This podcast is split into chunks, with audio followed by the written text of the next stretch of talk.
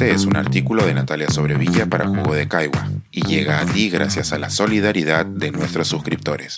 Si aún no te has suscrito, puedes hacerlo en www.jugodecaigua.pe. Descontento con derecha, descontento con izquierda. Tres analistas conversan sobre las recientes protestas en Perú y la región. Ayer estuve en el Hey Festival de Arequipa, conversando de manera virtual con Michael Reed y Martín Caparrós sobre la polarización, la protesta y el futuro de América Latina. Para mí fue un gusto compartir la mesa, dirigida diestramente por Jacqueline Fox, con quien fuera el editor por más de una década de la sección de América Latina en la revista The Economist, así como el reconocido periodista y escritor argentino. La conversación fue amena y puede ser vista en la página del Hey Festival.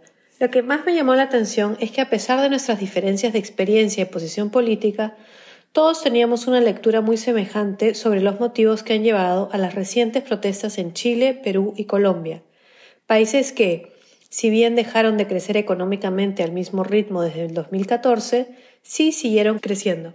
Sin embargo, esta ralentización significó que muchos ciudadanos sintieran que su salida de la pobreza nunca había estado garantizada, al estrellarse con la realidad de una economía menos ágil su endeudamiento ya no hacía posible seguir pensando que se había llegado a una posición de comodidad. Esto llevó a protestas de distinta índole, que en todos los casos tienen que ver con una crítica al sistema neoliberal impuesto en las últimas tres décadas o más. En el caso de Chile, la disconformidad precedió a la pandemia y el estallido social llevó a cientos de miles de personas a las calles, se trataba además de un movimiento que tenía por lo menos una década de protestas puntuales que le exigían cambios al sistema político y económico. Tal fue su éxito, a pesar de la brutal represión, que los chilenos votaron hace un año a favor de una asamblea constituyente y hoy están en pleno proceso de un cambio constitucional, además de unas elecciones presidenciales muy disputadas. En Perú y en Colombia, las protestas estallaron en medio de la pandemia y por motivos diferentes. En el primer caso, en gran medida se trató de una respuesta al intento de una facción del Congreso de tomar el Ejecutivo e implantar un sistema donde la corrupción podría seguir imperando. En Colombia, la ciudadanía salió a protestar contra una reforma tributaria que iba a castigar desproporcionadamente a ciertos grupos, además del retiro de la reforma a la salud.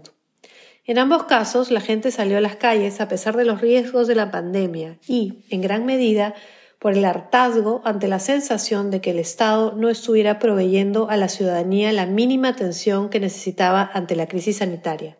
La pandemia desnudó la incapacidad del modelo neoliberal de mejorar la situación de las personas y de reducir realmente la brecha de desigualdad que es la característica más saltante de las sociedades latinoamericanas.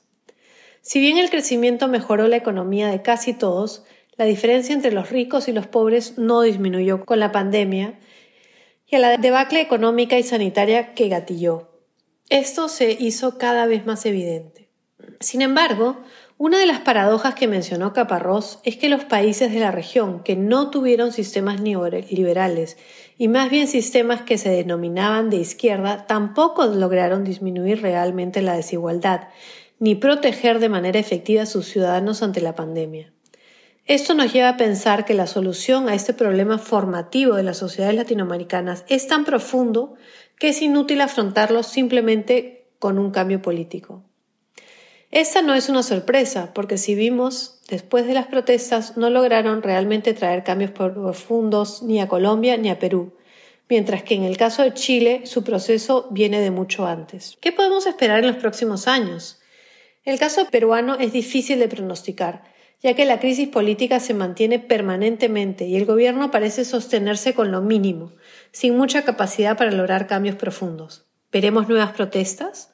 ¿Se logrará alguna vez disminuir de verdad la inmensa brecha entre quienes más tienen y los que menos tienen? Es muy difícil imaginar que el tambaleante gobierno actual del Perú alcance a hacer mucho, a pesar de sus promesas, ya que, como bien sabemos los latinoamericanos, de buenas intenciones está empedrado el camino al infierno. Este es un artículo de Natalia Sobrevilla para Jugo de Caigua y llega a ti gracias a la solidaridad de nuestros suscriptores. Si aún no te has suscrito, puedes hacerlo en www.jugodecaigua.pe.